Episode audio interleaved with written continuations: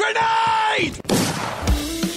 Yes, Vai vencer a partida! É inacreditável o que vem jogando o time da NTZ! Fallen, stop blowing my mind! The man from Brazil, Brasil! Colterra, the man, the myth, the beast!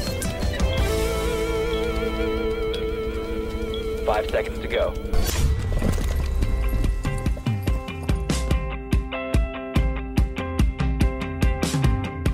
Salve, salve rapaziada! Tá começando a 59 edição do Early Game, o podcast de esportes do GE. É, hoje a gente vai falar sobre o Valorant Masters, que para quem não, não sabe ou para quem se perdeu em nomes tão parecidos que a Riot escolheu para os seus campeonatos, o Valorant Masters é a reunião do, pelo menos esse, né? Esse Valorant Masters é a reunião dos melhores times do mundo, basicamente, né? Times de todas as regiões se enfrentando pela primeira vez, né? Então a gente vai ter o primeiro grande evento internacional, o primeiro grande evento presencial de Valorant. Temos os brasileiros nos representando lá com a Vikings e com a Sharks. No programa de hoje a gente vai discutir um pouquinho de como o, os brasileiros podem se sair, como que essas regiões vão se enfrentar pela primeira vez. Como sempre, estou aqui ao lado dos meus companheiros de editoria de esportes, Rafael Bianco, o Foguete e Breno Deolindo. E a gente tem um convidado mais do que especial, Murilo Hit, que é manager da Liquipedia e tá muito próximo aí do cenário de Valorant. Hit, é, muito obrigado aí por ter topado participar e conta um pouquinho pra gente da, da sua vida aí, se já tá vacinado, tá respirando ares da Europa enquanto a gente sofre aqui no Brasil. É, bom, começar, é, agradeço pelo convite. Como já foi dito, eu, eu sou manager da Wikipedia. Eu já indiretamente trabalho no site desde 2014, mas em 2018 eu fui convidado para ter um, um cargo mais oficial dentro do site, e o que resultou com que eu viesse trabalhar no, no escritório da, da Liquid aqui na Holanda. E é isso, eu, eu basicamente cuido do, de novos jogos que estão aparecendo no mercado tal, e, e sou responsável pelo, por qualidade do site. E não, ainda não, não estou vacinada. Que triste. Pensei que você já estava vacinado, então você está quase na mesma situação que a gente, tirando centenas de milhares de mortes. É, estamos na Quase mesma, mesma coisa. Quase a mesma coisa. E mas vamos falar de Valorant, né? Que é para, para o que estamos aqui, porque Breno Deolindo, você que dominou a pronúncia da capital e do vulcão, vai poder repetir para o nosso ouvinte nos próximos instantes. O vulcão eu esqueci. Faz um esforcinho, vai. Eu vou, vou deixar pro Last Hit. Vou treinar enquanto a gente grava. Então, na cidade de Reykjavik, Perfeitamente. perfeitamente, a cidade de Reykjavik, na Islândia, que está recebendo neste momento, enquanto você nos ouve, o MSI, vai receber a partir da semana que vem, a partir do dia 24, né, a próxima terça-feira, o Masters 2, que é o, o Masters 2, só que na verdade é, é meio que se fosse o primeiro dos Masters internacionais, né? A gente teve o Masters brasileiro e agora a gente vai ter o primeiro Masters internacional, uma competição de 10 equipes ao redor do mundo com 600 mil dólares de premiação, então é muita grana para um evento que nem vai ser o principal evento, né? Lembrando que a gente vai ter o grande Mundial Valorant Champions em dezembro, é, ainda é, não temos muitas informações, mas enfim, vai ser o grande Mundial, o grande evento aí do Valorant nesse primeiro ano de cenário competitivo. Antes disso, teremos então algumas etapas, e o Masters é a primeira etapa internacional, a primeira etapa que chama é, a atenção do público do mundo todo. A gente tem a Sentinels é, dos Estados Unidos como o, o grande, grande, um dos grandes favoritos aí, acompanhado da Version, que é outra equipe norte-americana. Pela Europa, a gente tem a Team Liquid de Murilo Hit, que não vai poder ser clubista nesse podcast. Temos a Fnatic, que e também é, é representante europeia, a Northern Gaming da Coreia, né? Todo mundo tava esperando é, o, o, o, time da Vision Strikers, mas acabou recebendo a Northern Gaming. Temos Team Vikings e Sharks representando o nosso querido Brasil Baronil. Cru Sports representando a América Latina. Crazy Raccoon do Japão e a X10 Sports do Sudeste Asiático. Se você está se perguntando porque eu li nessa sequência tão aleatória, é porque eu estou usando a Liquipedia e Hit vai poder nos explicar porque está nessa sequência e eu não li os brasileiros primeiro. Então, é, temos aqui já também as tabelas, né, os jogos, a gente vai falar um pouquinho mais antes. Mas primeiro, Breno, eu queria que você falasse as suas impressões iniciais aí sobre o Masters. Temos os times treinando já lá na Islândia, né? Os brasileiros estão lá, tiveram um belzinho para conseguir viajar, mas já estão lá treinando. Como que tá a sua expectativa para esse primeiro grande evento internacional? Tô com expectativa bem alta, primeiro porque eu adoro campeonatos em lá. Eu já deixei isso muito claro nesse programa diversas vezes. Para mim, a graça dos esportes é campeonato presencial e online é muito chato. E além disso, as expectativas estão altíssimas porque os times brasileiros chegam com uma moral muito boa, chegam com algum quê de favoritismo aí, pelo menos no top 4 a gente vê principalmente a Vikings, que tem divulgado até os resultados dos seus jogadores na solo queue de lá. O Saci já conseguiu chegar no Imortal em um dia de rankings europeias, então... Ele tava com 10 vitórias e nenhuma derrota, né, no comecinho. Acho que ele chegou a pegar 14 vitórias e nenhuma derrota, não sei nem se, se se essa sequência continua, mas o que eu vi foi 14 vitórias e nenhuma derrota. O cara já tava imortal em um dia de ranked, uma performance quase igual a de todos aqui envolvidos nesse podcast, né? Que nunca conseguiram sair do platina. Mas por conta disso. Nunca de... nem conseguiram voltar em alguns casos, né? Como no caso do chegar no platina. Eu, eu nunca cheguei no platina. É. eu falei nunca consegui sair só pra abarcar o rock que eu sei que já pegou. Mas por conta disso chega com uma expectativa muito alta, né? O Brasil tem toda essa tradição no FPS, o... tem esse primeiro momento de nenhum dos cenários se conhecer direito e ter provavelmente um, um choque de metagamings ali, então acho que vai ser um campeonato muito divertido de assistir com boas expectativas para o Brasil, que é a maior das graças no fim das contas. E você, Foguete, que é a segunda melhor que o Joy desse podcast? É, aí a gente vai entrar em outro conflito aqui, porque isso claramente é uma mentira descarada, né, Rock?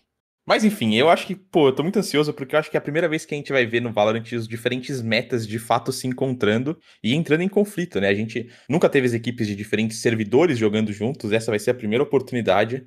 E, e, acima de tudo, a expectativa é muito grande em cima do Brasil. E é difícil a gente ver o Brasil chegar lá fora com certo favoritismo. E dessa vez é uma realidade. A gente até percebe isso também pela tabela, é pela forma que os times brasileiros foram colocados. Os dois times brasileiros nenhum deles está passando pela fase de play-in, entre aspas, ali, que são aqueles dois jogos preliminares, né? Tem um time da Europa, um time do, da América do Norte, e aí o time japonês e também o time da Cru. América Latina, né? O CRU. Que inclusive já disputou algumas partidas contra o time da VKS na ranqueada lá. Enquanto o pessoal não estava no diamante, né? Que você consegue puxar filas com mais de dois jogadores. É, tiveram algumas, acho que duas partidas entre CRU e VKS. E nas duas a, a Vikings levou vantagem. Mas enfim, tô bastante ansioso. E, e, acho que a gente tem que ficar de olho aí nos times brasileiros. É, Hit, o, o Foguete falou sobre esses diferentes metas, né? Acho que essa é a. A gente teve uma discussão que ainda não era palpável, né? De qual meta era melhor, como era, o Brasil com dois duelistas, a Europa com um duelista só, Estados Unidos puxando muito Phoenix, tudo que rolou aí nesses últimos meses, né? Que tudo que precedeu é, essas competições. Hoje, pelo menos, olhando como um, um, mero espectador, eu vejo mais semelhanças do que a gente já teve, né? No começo eram realmente você olhava e via que era bem diferente, mas hoje eu acho que o, os metas assim eles estão mais parecidos é, ao longo das regiões. Você concorda e, e você está na expectativa também por esse choque de diferentes estilos de jogo? Uh, sobre o meta, eu, eu concordo. Eu acho que há alguns meses atrás o meta divergia muito em, em regiões. É, a gente via muito. Eu não, eu não vou saber di direito o patch, mas eu lembro que é, o Phoenix era muito presente no, no cenário norte-americano e, e em nenhuma outra região. Aí depois começou a mudar um pouco, e aí depois começou essa discussão de dois duelistas ou não. Aí também tem o caso é, na, no campeonato europeu, que a Team Liquid é, rodou composição sem nenhum duelista e, e, ganharam ainda. E a galera ficou todo mundo, tipo, não entendendo nada, mas funcionou. E, e o que importa é ganhar, acredito, para muitas das equipes.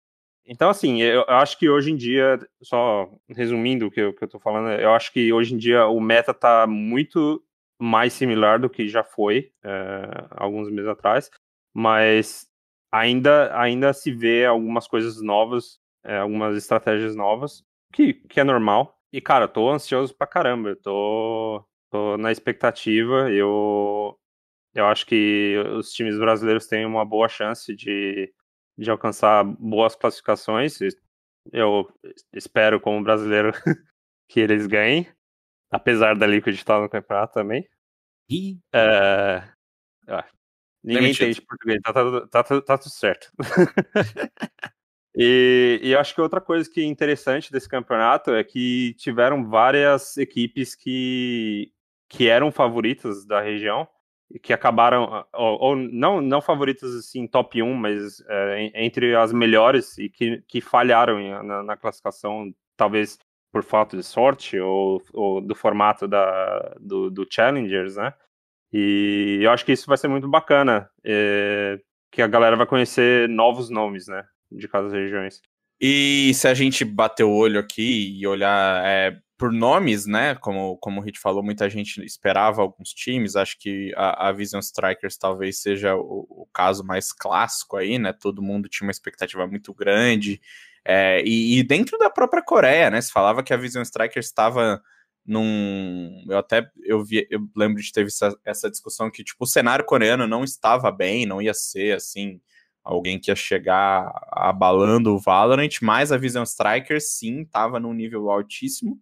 E o que a gente viu foi que eles não chegaram nem na decisão, né? Acabaram eliminados é, na semifinal pela Nuturn, e a Nuturn acabou passando para a final. Nos Estados Unidos a gente tinha uma expectativa é, em cima de, de times como a 100 Thieves, por exemplo, ou a, a própria Envy também, né? Do nosso gloriosíssimo FNS. É, times assim acabaram não, não rendendo, não chegando é, ao título como ao título, enfim, a vaga como a gente esperava. E aqui no Brasil aconteceu a mesma coisa, né? Aqui no Brasil a gente é, teve o time da Game Landers ficando de fora. É, é um time que dominou o cenário brasileiro durante todo o, esse primeiro ano, essa primeira metade, na verdade, né, do cenário competitivo, até a virada ali para as competições da Riot no, nesse ano de 2021. Então, a Game Landers ganhou é, título First Strike, ganhou outros seis títulos também. Acabou ficando de fora a Fúria, né, que, que começou o ano muito bem, talvez disputando ali com a Game Landers e até o pessoal questionando, né, se a Game Landers era, era, era ainda o melhor time, com a Vikings e a Fúria no pé. A Fúria também acabou ficando de fora. Quem passou foi Vikings e Sharks. A Vikings, acho que não, não foi segredo para ninguém, né? Um time que vinha voando aí e, e, tem esse posto de melhor time do Brasil hoje, acho que quase ninguém que discorda disso. E a Sharks, um time que desde os tempos de, de Squad 5, né, tava mostrando uma evolução muito legal. Depois teve a troca, né? Ainda antes de ser contratada pela Sharks, ela, ela trocou o Fox pelo Light e, e, parece que deu muito certo, né? Funcionou muito bem. O time conseguiu aí esta vaga. Vamos falar de Brasil, Breno, porque Vikings e Sharks acho que dá para dividir entre um time que todo mundo esperava passando e, e um time que não sei se surpresa é a palavra certa, porque eu acho que a palavra surpresa é forte, mas com certeza um time que não era ali o, o top 2 na, na cabeça da maioria das pessoas, né? Sim, um, foi, foi uma série bem legal de assistir, Sharks e Fúria, inclusive, mas é um time que talvez chega com menos hype, acho, por a Fúria por ter o Xande por trás ali, que traz uma fanbase gigantesca, a própria Game Landers que já construiu um, uma base de fãs muito, muito grande nesses últimos meses. Uh, com certeza são times mais populares do que a Sharks, assim, mas todo mundo sabe que no fim das contas popularidade não ganha jogo, principalmente no ambiente online que não vai ter ninguém gritando na sua cabeça ali. Então a Sharks mostrou sim toda essa evolução que você mencionou e surpreendeu, né? Venceu a Fúria no jogo decisivo, acabou perdendo para Vikings em um jogo que mais valia o seed do campeonato, né? Não tinha todo esse impacto a, a grande final da final brasileira do Valorant Challengers, né? Que foi o qualificatório para o Masters. Mas é um time divertido de, de se assistir e que acho que vai surpreender, talvez, o, o público estrangeiro por não ter esse cara que, tipo, você olha e fala, pô, esse cara aí é o, é o hard carry do time, é o principal jogador, é o cara mais midiático não sei o que, que é o Assassina Vikings, né? Na Sharks eu sinto que tem um pouco menos disso, até por ser um time um pouco menos hypado e que imagino que é um time ainda que tem muito para melhorar, pra melhorar e para crescer sua imagem, principalmente. E, e, sempre foi um desafio para eles muito grande no CS também, né? Essa questão da imagem. Eles foram um time que, que começou muito bem no, no cenário brasileiro, tinha toda aquela polêmica, Sharks vem para o Brasil só para pegar vaga, mas enfim, eles tinham nomes fortes, NAC, é, Léo Drank, né? Hoje Léo DRK, Exit, É, mantiveram por muito tempo o- os mesmos quatro jogadores, né? Então, assim, é, é um, um desafio mesmo para a organização. Essa, essa coisa de fanbase, essa coisa de conseguir angariar mais pessoas é um desafio aí que a Sharks já tem há algum tempo e realmente não tem conseguido cumprir. E, e Foguete, já para emendar com você, é, é uma expectativa, como, como o Breno falou, em cima desses, desses times brasileiros. E o que, que, você, que, que você acha? Acha que a gente tá mesmo com essa bola toda? Ou vamos chegar aí meio que pianinho e, e ter que tomar cuidado com, com é, os nossos adversários, ou enfim, ou com a nossa própria expectativa em cima dos resultados brasileiros? É, eu acho que cuidado a gente sempre tem que tomar. Acho que sim, os times brasileiros estão entre os favoritos. Não sei se, tipo, caramba, é certeza que o time brasileiro vai ganhar, que a Vikings vai ganhar, até porque, se você for analisar, a tabela é muito dura, né? A Sharks já enfrenta a Nutter no primeiro jogo, que tá chegando bem forte, depois de ter amassado o final do, do Challengers coreano, é, e já vai ter esse primeiro jogo contra, contra a Sharks. E a Vikings também, ela tem um primeiro jogo que na teoria é um pouco mais tranquilo contra a X10, mas logo depois, passando, já tem a possibilidade de enfrentar Sentinels, ou ali Fnatic e Cru, que são os times que chegam, né? É, e assim, por a tabela ser dura, se você já perde uma série, você já cai pro lower. E você não tem muita oportunidade de recuperação. Então acho que os times brasileiros têm que chegar com o pé no chão, aproveitar que o jogo não tem tantas mudanças, então jogar com o que já estão acostumados a, jogando aqui no Brasil, até porque é, são patch 60 e tudo mais. Mas o cuidado precisa ser grande e, e acho que se mantiver o pé no chão com o resultado que eles têm apresentado aqui, tanto a Vikings quanto a Sharks, elas conseguem ir longe no campeonato e, quem sabe, até surpreender e ganhar. Não surpreender, mas enfim, quem sabe até trazer esse título pro Brasil. Eu, eu gosto da perspectiva pé no chão, mas eu tenho um, um parêntese a fazer, principalmente de times que chegam do NA para esse confronto, que são times que estão 100% acostumados a jogar de crocs e meia, de bermuda e sem camisa na FPL do CS norte-americano. Então, chegar com o pé no chão? Talvez, mas eu acho que o Brasil, por ter toda a ah, cultura de Lan House e não sei o que, pipipi, eu acho que o Brasil chega com um mental talvez um pouco mais preparado.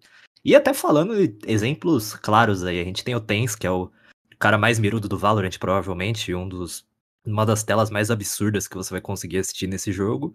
E que era assim no CS também, chegou na primeira LAN dele completamente tiltado, não jogou nada. Então, concordo, sim, tem que chegar com o pé no chão, humildade. Mas ainda assim, acho que tem uma, uma vantagem a ser explorada aí nesse lado, principalmente dos times norte-americanos. É que eu acho que isso não é muito característica de nenhum dos dois times brasileiros que chegaram lá. Se a gente tivesse com uma Game Landers, talvez a MWZ fosse ser esse cara mais estouradão e tudo mais, mas acho que a, tanto a Vikings quanto a Sharks não tem essa personalidade. É isso, Saci ganhou o CBLOL, mano. Não, tudo bem, tudo bem. Mas, enfim, acho que são times, tipo, a Vikings, principalmente, é um time um pouco mais focado na estratégia e tudo mais, não é, tipo, tão estourado, sabe? Sim, sim, sim.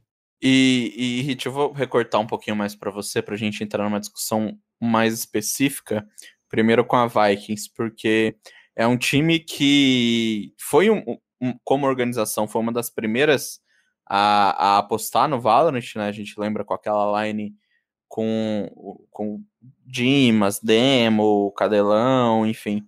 É um, um, uma organização que começou bem, quer, quer dizer, teve um, um, primeiro passo, na verdade.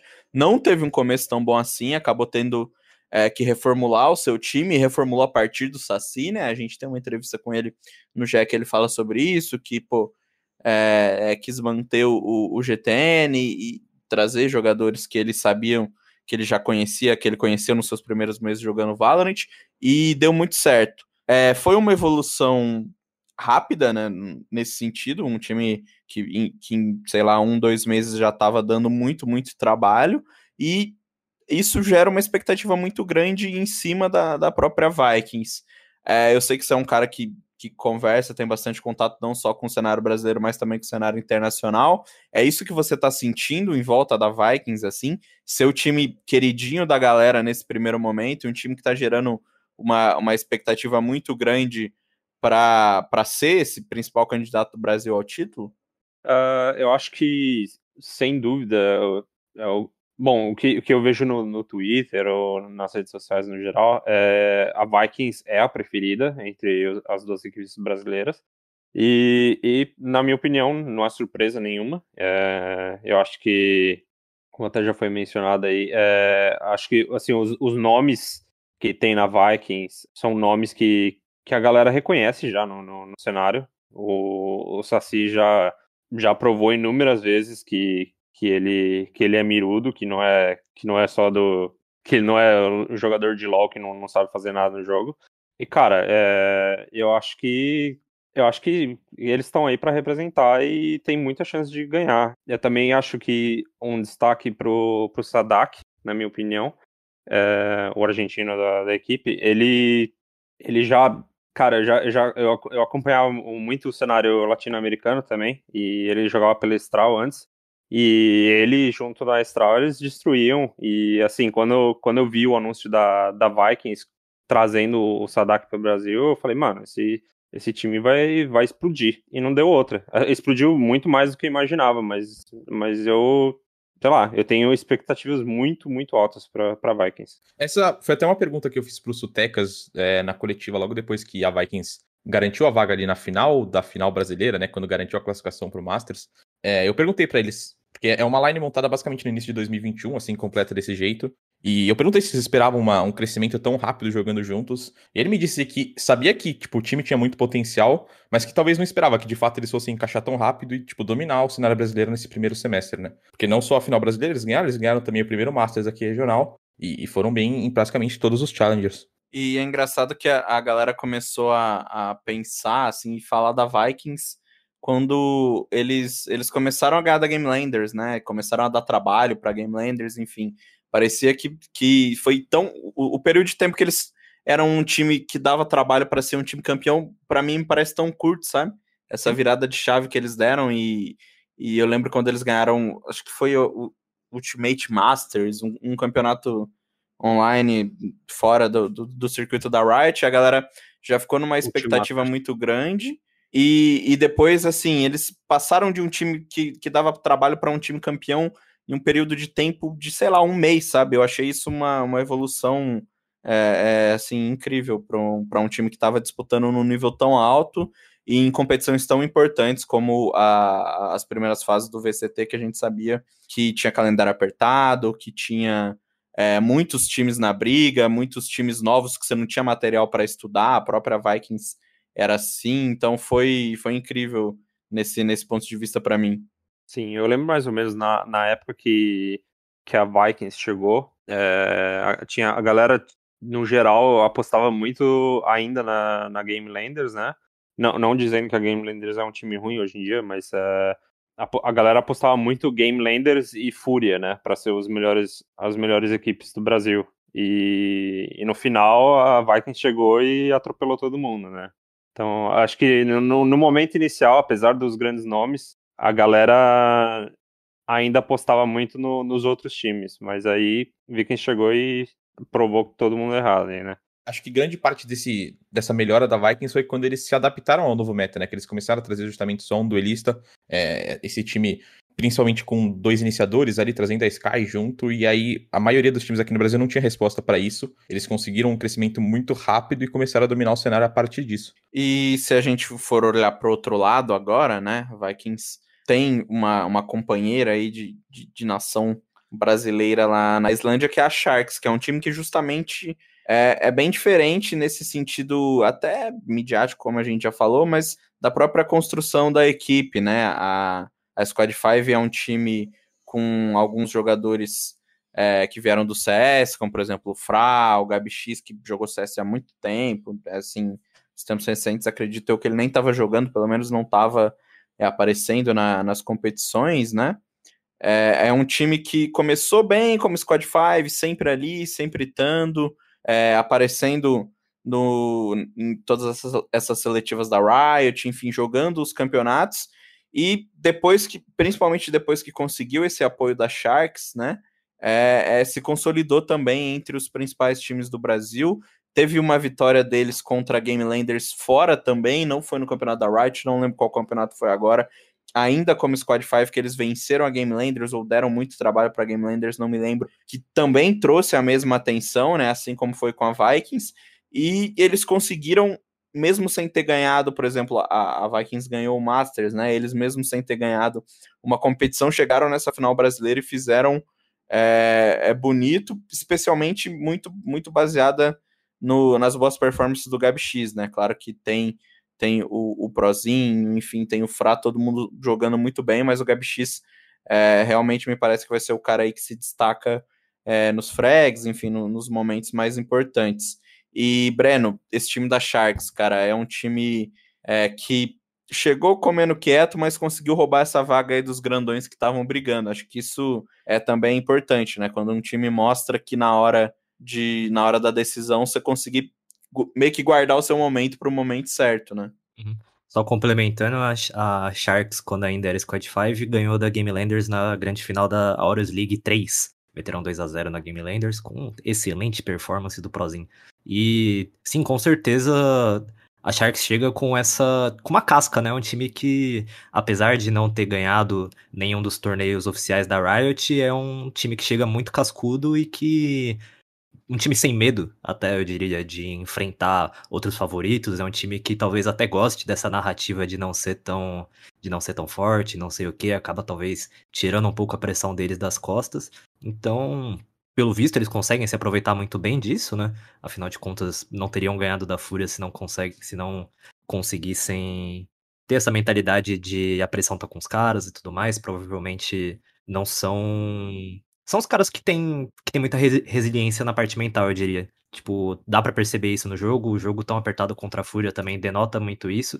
Então acho que a Sharks tá ok, pode não chegar como favorita, mas ainda assim não vejo um que é um não vejo a Sharks sendo um time que vai lá, lá fora para tomar pau.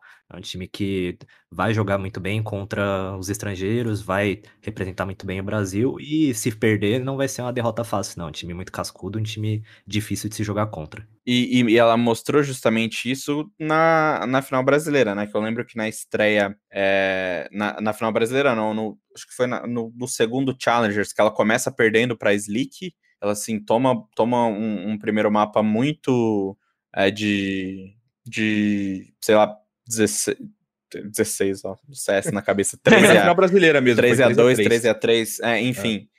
Toma, perde esse primeiro mapa, consegue a virada, aí eles passam de fase, vencem a, a, a Game Landers, né, que era aí é uma das grandes favoritas, acabam caindo pro, pro Lauer depois de perder para Vikings e vencem a Fúria. Então, assim, são vários sinais de que o time tem esse, esse mental necessário para você jogar contra os grandes times. É claro que a Slick não é um, um, um, nenhum bicho-papão, mas você começar perdendo de um resultado tão expressivo e conseguir virar já mostra uma força. Na sequência, você eliminar uma, uma adversária do, do nível da Game Landers mostra outra. Você acabar caindo, perder para Vikings de, de, de 2 a 0 e ainda assim conseguir eliminar o time da Fúria, que é o time com os grandes favoritos, enfim, com os grandes nomes, né, melhor dizendo. É, é assim, são vários exemplos que a Sharks dá que ela tem essa força necessária para saber sair jogando atrás, saber jogar quando todo o toda, todas as forças estão no adversário, que é o que vai acontecer com eles quando eles enfrentarem aí é, é, um, um, time norte-americano ou um time europeu, enfim, todas as atenções é, elas vão estar tá voltadas para o adversário. A Sharks já mostrou em, em, vários momentos que sabe muito bem jogar nessas situações, né, Hit? Sim, é... bom, eu acho que eu vou ressaltar o que você disse, né? Eu acho que em vários momentos parecia que a, que a Sharks ia tropeçar, né? E e, e ia lá e, e virava o jogo e, e conseguia ganhar, conseguiram chegar na, na, final. A final foi um pouco. Como é que eu posso falar? É, foi um pouco fa favorito. É, mais one-sided. É, não, não, tá faltando a palavra em é, português. Esses caras, quando, quando eles ficam gringos, né? É complicado. É, passada, né?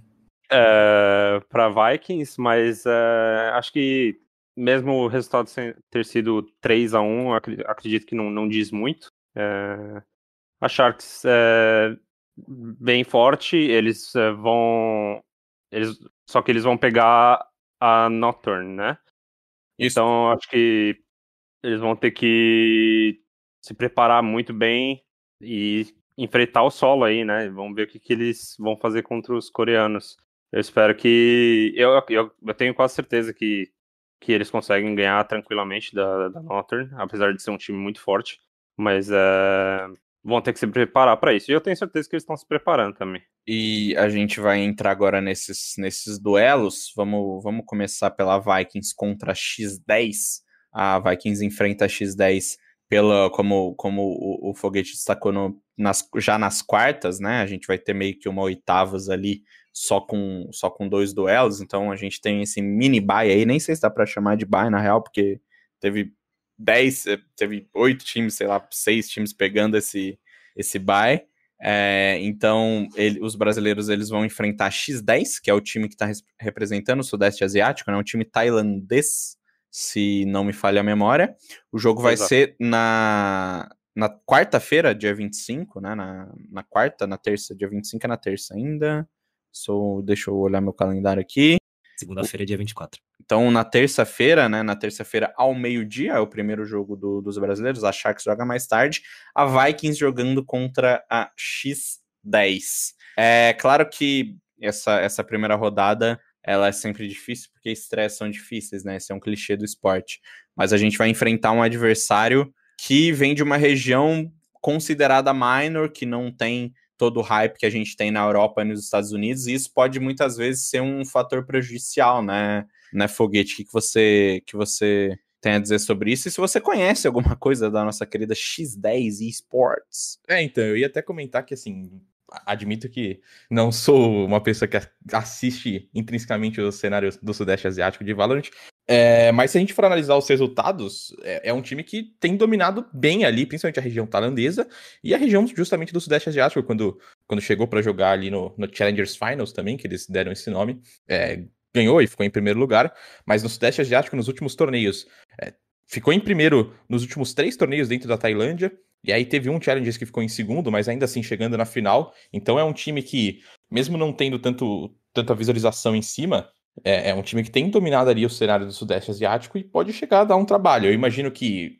justamente, pelo Brasil ser uma região que está chegando um pouco mais forte, talvez por ser major, deve ter uma certa preferência ainda, um certo favoritismo, mas como a gente ainda não teve esse embate justamente entre regiões, a gente não consegue esperar muita coisa, a gente não consegue ter uma definição é, ainda nesse começo. E só, eu estava analisando aqui a tabela, o jogo da Sharks, na verdade, é na terça-feira, é no dia 24. Sim, mas mais tarde, né? É no, no horário... Às 5 da É, só que é que o da Vikings é depois, né? É na quarta, no dia 25. Ah, então eu fui traído por Brandon Lindo aqui, é isso que você tá querendo me dizer? Pela tabela do é. nosso querido Liquipedia, sim. Tudo bem, a gente vai começar pela Vikings, porque a Vikings pode não jogar primeiro, mas ela está primeiro aqui na tabela que eu estou visualizando, então a gente que dita as nossas próprias regras Com certeza. aqui no Early Game. Como o Foguete bem destacou, a X10 ela foi campeã do Masters é, do, do Sudeste Asiático, né? Eles, é, para quem não conhece, Brandon Lindo depois vai dar uma aula de geografia para quem não sabe o que é o Sudeste Asiático, mas é uma, uma, uma região que engloba outros países, Indonésia, enfim, Taiwan. Quem, quem tá familiarizado com LoL sabe muito bem, né? Singapura, Filipinas. É, então, são, é uma região que não tem uma tradição muito grande no FPS, né? A gente sabe, eles são, são bem fortes no Dota, mas a X10 está tá dominando até agora, venceu. Não sei se o Hit tem acompanhado também um pouco desse, desse cenário, mas a X10 é o, o principal time de lá, e assim como a Vikings venceu o Masters regional.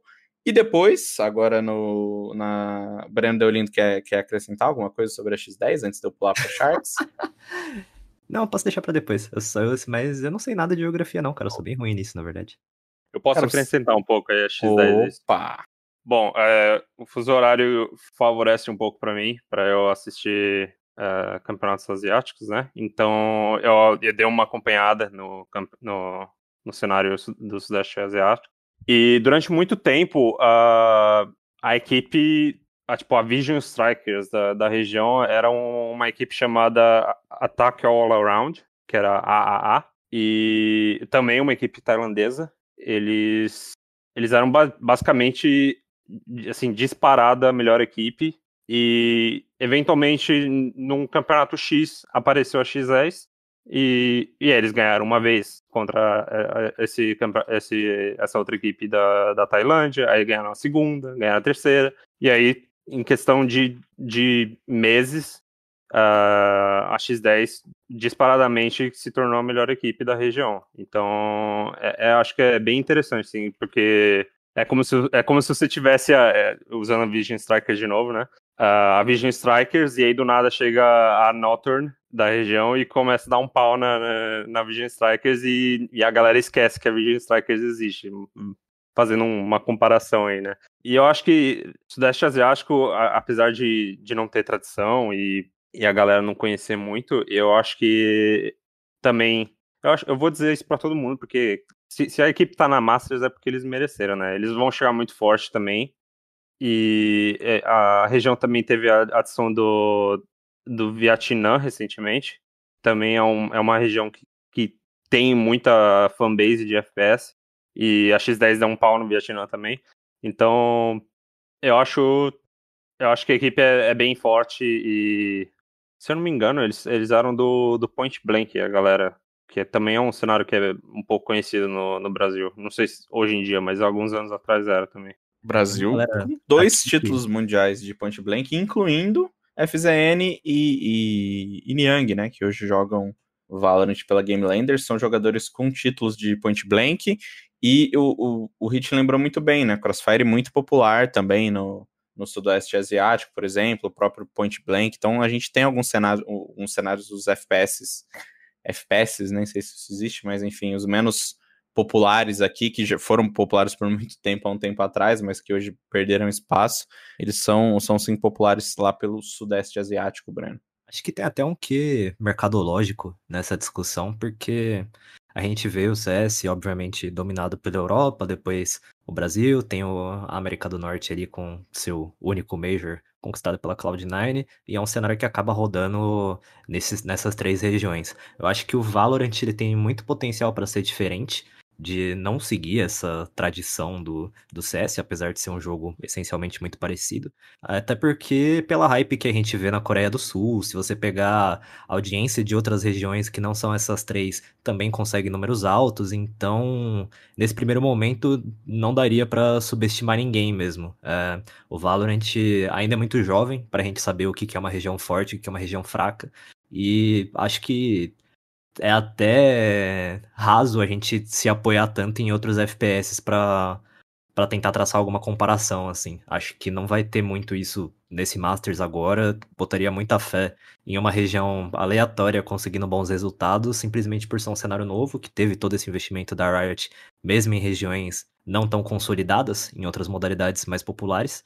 E provavelmente vai ser o primeiro FPS com uma penetração muito forte aí num, num cenário asiático, de sudeste asiático também, superando de certa forma o, o CS e o próprio Rainbow Six, que também não tem tão, resultados tão expressivos nessas regiões. Aproveitando essa belíssima deixa de Brandon Olindo sobre penetração é, de FPS no cenário asiático, enquanto a gente vai enfrentar um adversário é, pouco conhecido, né?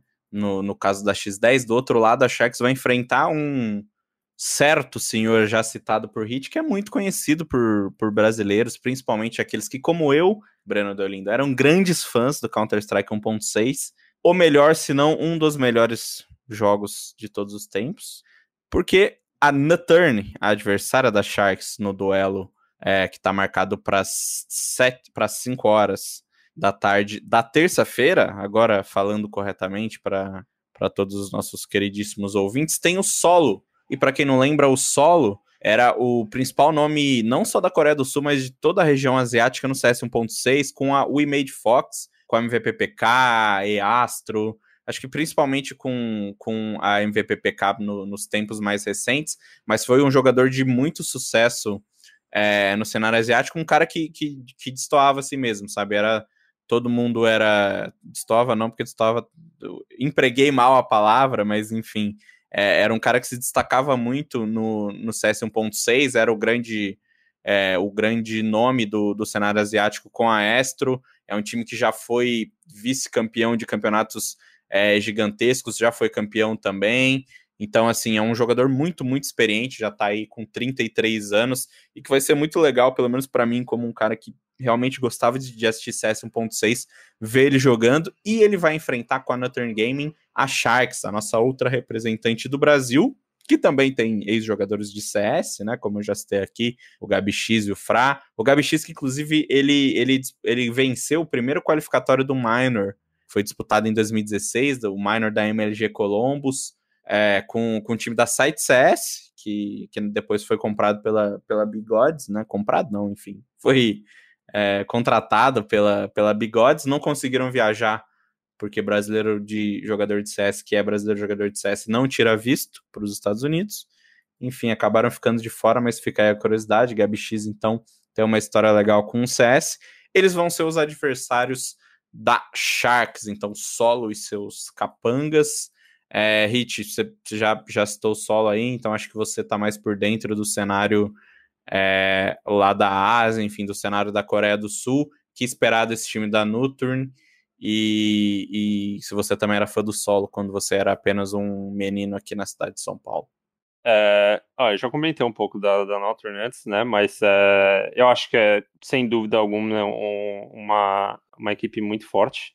E eu estou muito animado de ver o solo, porque eu realmente eu acompanhava CS 1.6 e, e curtia muito o solo e o, Project KR e, e todo o cenário coreano também. É, infelizmente a gente teve o, o Glow é, aposentando. Acho que foi essa semana ainda. Foi, também. sim.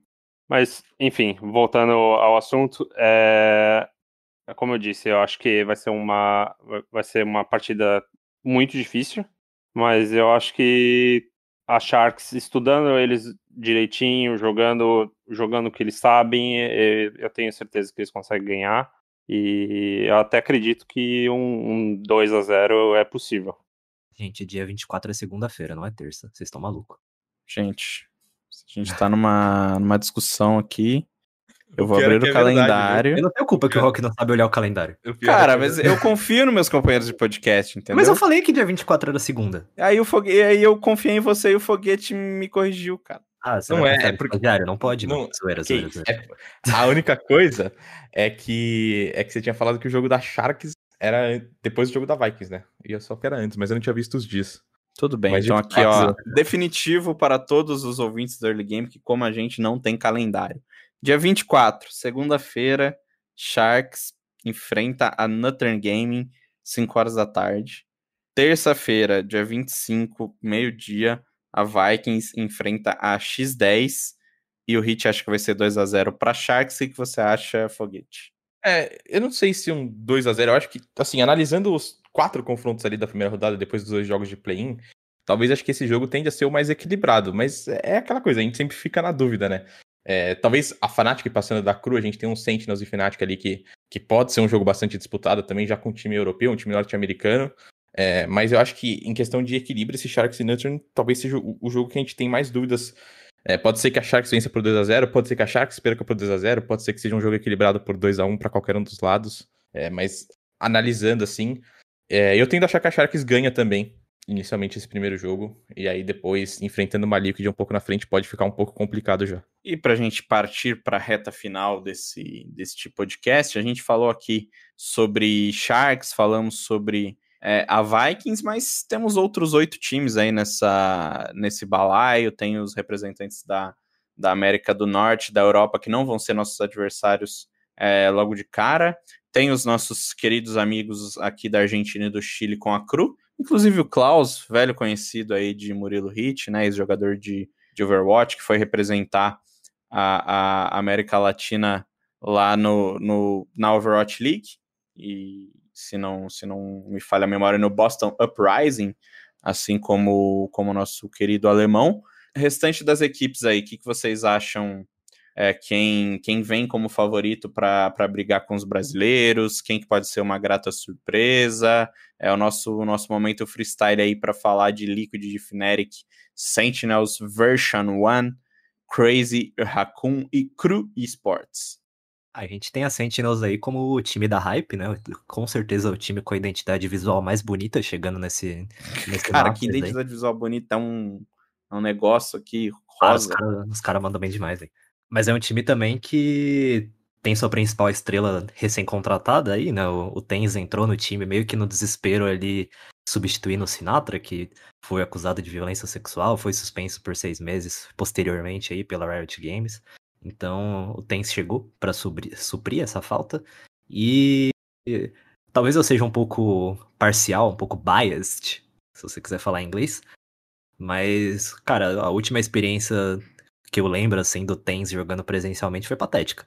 Que é o Tens jogando jogando Blast Pro Series ainda, na época que não era Sim. nem Blast Premier, pela Cloud9 e pinando absurdos, não mostrando nem um pouco do que ele conseguia mostrar nos pugs da, do servidor norte-americano, né, que foi onde ele cresceu. E considerando que ele é um cara que tinha largado o competitivo para fazer conteúdo, eu ainda acho que ainda que tem um pouco desse lado psicológico pesando na cabeça dele aí. Eu não apostaria minhas fichas no Tens, que nem muita gente vai fazer nesse começo. Acho que é um cara que tem muito a provar ainda, apesar de, novamente, no online ser a tela mais bonita do Valorant Mundial, provavelmente. Acho que é um cara que tem muito a provar ainda. Posso estar errado? Posso, com certeza. Mas eu não boto tanta fé assim, não. Prefiro só mais os brasileiros um pouquinho mais provados aí. Mas sabe qual é a diferença entre aquele Tens da Blast Pro Series pro Tens que tá chegando agora no Masters? O jogo tem poder. Ele não tinha dash, exatamente. e, é um e esse que eu acho que é o perigo, porque com a mira dele, um cara que tem dash é, é perigoso. Se ele vier Você já viu o Tens jogando CS? O, o, boneco dele tem dash sim, cara. Eu, olha aquele pulo que ele faz na van da Mirage, ele, que lá não existe. Eu já tentei fazer um milhão de vezes e nunca vou conseguir fazer aquilo.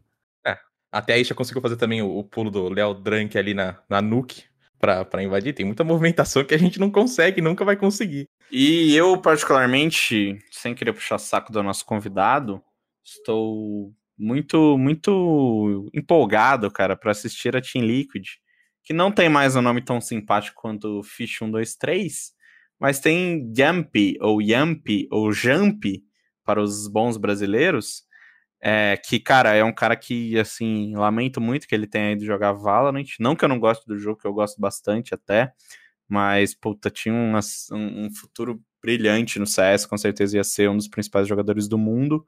E por incompetência da Valve, agora corrigida, né? Mas enfim, já é tarde. Ele, ele acabou no Valorant. É, eu acho que ele, assim, é nível tense quando a gente tá falando de mira. Ele é um cara muito tenso, ele puxou aqui o Joy, como o, o Hit falou durante o programa, é, e, e, conseguiu jogar bem mesmo sem a Jet. Eu tô, tô bem ansioso para ver ele, ele misturando esses, esses dois bonecos, principalmente porque eu também gosto de jogar de Killjoy e também gosto de jogar de Alp. Então eu tô, tô bem na expectativa de ver o, o Jump. Espero que ele se torne uma estrela no Valorant tão relevante quanto ele seria no CS e, e a Valve não permitiu isso. Então, é, tirando os brasileiros, que é claro, eu quero ver. Eu, eu tô bem na expectativa para ver a Liquid por, por conta dele, assim. O Screen é um cara que já, já mostrou o que tinha que mostrar no CS, mas o Jump ele ficou ficou devendo para mim, assim, queria ter visto mais. Já os americanos é bando de bando de reciclado do CS aí, só mirem a torta, Vanity, Zeus, esse cara aí não vira nada. Quero ver o jump.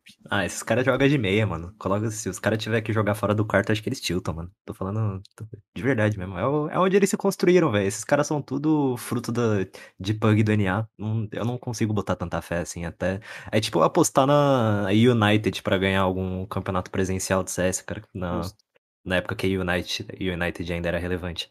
Não tem como, velho. Tem que. Tem muito que provar ainda esses caras para mim. E você, Foguete, o que você quer ver? Quer ver com Agüero sorrir? nesse, nesse Valorant Masters? Ah, se com o Agüero sorrir ali no primeiro jogo contra a Sentinels e aí perder depois pra Vikings, pode ser, né? Mas eu acho que é isso. Vocês mandaram muito bem. Se eu tivesse que apostar em quatro desses dez times para chegar na parte final do torneio, eu iria de Sentinels, Liquid e os dois brasileiros.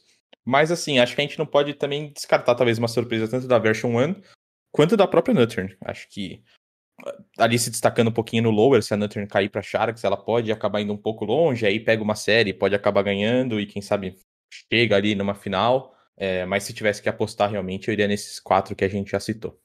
É, eu, eu para ser um pouco mais rápido aí, acho que meu, meu top 4 seria não necessariamente nessa ordem, mas é, eu teria Sentinels, Liquid, uh, Vikings e talvez a Nocturne ou a Fnatic, a Fnatic na quarta posição.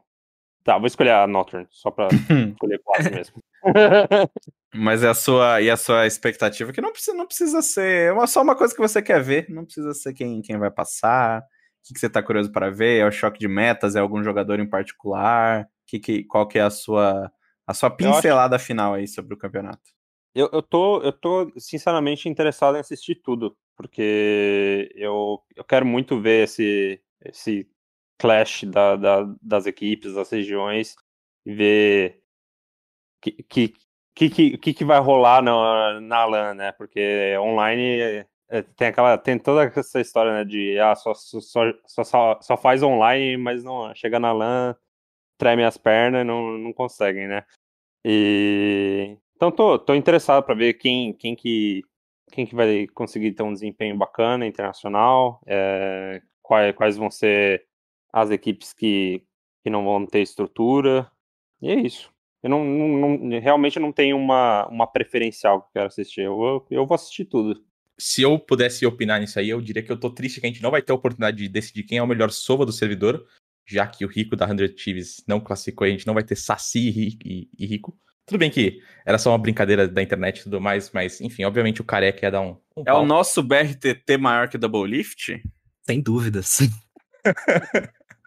Provavelmente. Mas ao mesmo tempo, é, se eu pudesse escolher alguma coisa, eu diria que eu tô bastante ansioso para ver o duelo de Jets entre Tens e Gabi X se acontecer, porque aí sim o, a teoria do Breno de Olinda ia ser colocada em prova, e eu acho que o Gabi X se destacaria muito mais do que o Tens dentro do servidor.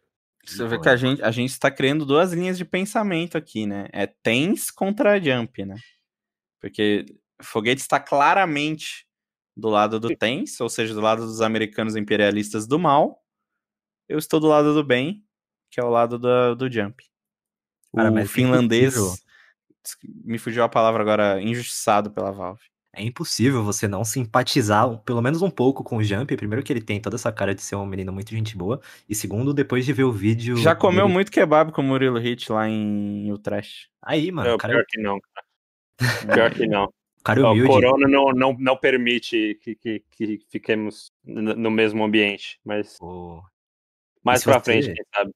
Se você pega pra ver o vídeo quando ele tava na Ence ainda, jogando o FPS superior, ele jogou pela tela de um companheiro dele. Não, esse vídeo é sensacional. Isso Inclusive, daí... eu postei esse vídeo no meu Twitter e ele mesmo curtiu.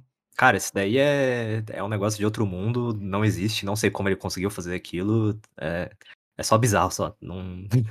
Primeiro que o cara conseguiu pensar, né? Tipo, pô, talvez o spec do meu amigo esteja normal em relação à minha tela e ele conseguir jogar com o mouse e o teclado na frente, olhando pro lado, o cara é o Ronaldinho, né? Ele vira pra um lado e tira pro outro. Mas eu também tô do lado do Jump nessa, acho que é um, um cara muito mais da hora e carisma do que eu tenho, se for pra escolher. Só para fazer uma justiça antes de eu encerrar o podcast, além do, do solo, o Peri também, né? Não sei se se diz Peri ou Peri, também tá na Nutter, que é outro cara dessa época de Project KR, de Esto, de Made Fox. Enfim, é um, um outro cara das antigas. É, ele não, não tem toda, todo, todo o histórico que o solo tem, né? Ele começou a jogar com, com o pessoal da Coreia do Sul depois, mas enfim, também é um cara dessa, desses tempos aí que merece uma pequena menção. E a gente vai indo agora para o final do nosso queridíssimo early game. Vamos de last hits. É, é, Murilo Hit, você vai pegar o que são os last hits assim que Breno Deolindo abrir o programa com o dele. Eu, eu tinha explicado pro, pro Hit um pouco mais cedo, mas vamos lá. Eu vou começar com um, last hit brasileiríssimo também, já que a gente tá falando dos times brasileiros na Islândia, a gente pode falar dos times brasileiros em Paris também, jogando em um dos palcos mais da horas que eu já vi no, no cenário de esportes aí. Os caras estão jogando num palácio super legal em Paris. No Six Invitational, o, todos os times brasileiros, todos os seis times brasileiros estão nos playoffs, ainda com chances de, de título. A Team One é o único time brasileiro que ainda não jogou nessa primeira fase de playoff e precisa ganhar da Space Station, atual campeã, para sobreviver no campeonato. Mas ainda assim a gente tem muitas chances de ver um campeão brasileiro e talvez até uma final 100% brasileira no Six Invitational. Óbvio que agora eu ziquei, a gente vai ver um gringo ganhando, mas ainda assim Rainbow Six é um esporte legal de se acompanhar, que tem um dos melhores narradores do esporte eletrônico para mim, que é o Meligene, junto com o Retalha fazer uma dupla muito, muito boa. E apesar de ser um pouco difícil de entender o que está acontecendo na tela, são dois caras que trazem muita emoção aí para esses duelos brasileiríssimos que vamos ter nos próximos dias. A final acontece agora no domingo, dia 23, e até lá vai ter jogo todos os dias, sempre com o brasileiro jogando. Foguete. É, eu vou sair um pouquinho do competitivo e vou trazer uma novidade que a gente vai ter no jogo de Fórmula 1 deste ano, que é a presença dos Legends. É, e aí já tem dois brasileiros inclusos, que são o Senna e o Massa. É, para quem pô, é fã, e até mesmo para quem acompanha ou não acompanha a Fórmula 1 desde 94, porque ela morreu depois de 94. É, pode ser interessante para voltar, acompanhar a categoria e tudo mais pelo jogo. É, o Fórmula 1 que agora faz parte dos jogos da EA, né? A EA comprou a Codemasters, que é a desenvolvedora do jogo. E aí já começa a trazer essa questão de Legends e tudo mais. E além dos dois brasileiros, também teremos o Schumacher, o Alan Prost, o Jenson Button, o Nico, Nico Rosberg e o David Coulthard. E eles ficam dentro da sessão Minha Equipe, que é um modo, um modo novo do jogo também. E, enfim, se não tiverem muitas mudanças da EA em questão de jogabilidade, o jogo desse ano promete bastante, porque já foram várias evoluções nos últimos anos. E vou deixar Murilo Hit agora dar o seu last hit, vender seu peixe. Não precisa pedir para ninguém acessar a Wikipedia, porque a gente já faz isso 200 vezes por dia. Mas vamos lá. É, bom, eu vou começar meu last hit com agradecendo novamente pelo convite. Foi muito bacana conversar com vocês. É, sei lá, deixar um recado rápido que qualquer coisa relacionada com a Wikipedia podem é, encaminhar para mim. Eu dou, vou dar uma olhada, pode ser é, agradecimento ou reclamar. A maioria das pessoas reclamam, mas pode mandar o que quiser. E eu vou fazer uma menção a um outro jogo que eu curto muito, que é o Dota. E essa semana a gente teve o, o anúncio da We Play Anime Major, que é um, é um Major com temática de anime, que foi anunciado é, como a próxima fa fase do, do Major, do, do sistema de, eh, de Pro, League, é, Pro League da, do Dota, né? Que vai acontecer em Kiev. E, e é isso, ele começa daqui duas semanas e, e a Liquid vai estar jogando, então torçam pra Liquid. Estou cercado de fãs de anime, cara. O anime vai dominar o mundo, Rock. Já dominou. Olha, é só olhar você ouvinte, você não sabe, mas a gente grava o, o programa no Discord de entrevistas do Rock Marks. E ele, como por ser um cara já muito rodado, no cenário tem vários convidados de peso aqui na lista do Discord dele. Aí você abre e rapidamente você vê o FNB com foto de Haikyuu, o Mikão com foto de Attack on Titan. Seu Discord já é dominado pelos animes, que você tem que aceitar, cara. Videogames competitivos são dominados pelo anime, né? Mas eu tô na minha missão aqui de não deixar isso crescer, inclusive prejudicando os animes cada vez mais. E quem não gostou pode reclamar comigo nas redes sociais, rock underline mn no Twitter, rock.mn no Instagram, mas vou falar do que realmente importa. Vou falar de O Plano, que joga este final de semana o CS Summit 8, que não tem temática de anime, mas ainda assim é um evento oficial da Valve. É o primeiro RMR norte-americano. A gente tem equipes brasileiras na disputa. É, a nossa queridíssima PEN, que passou muito bem no Qualify fechado.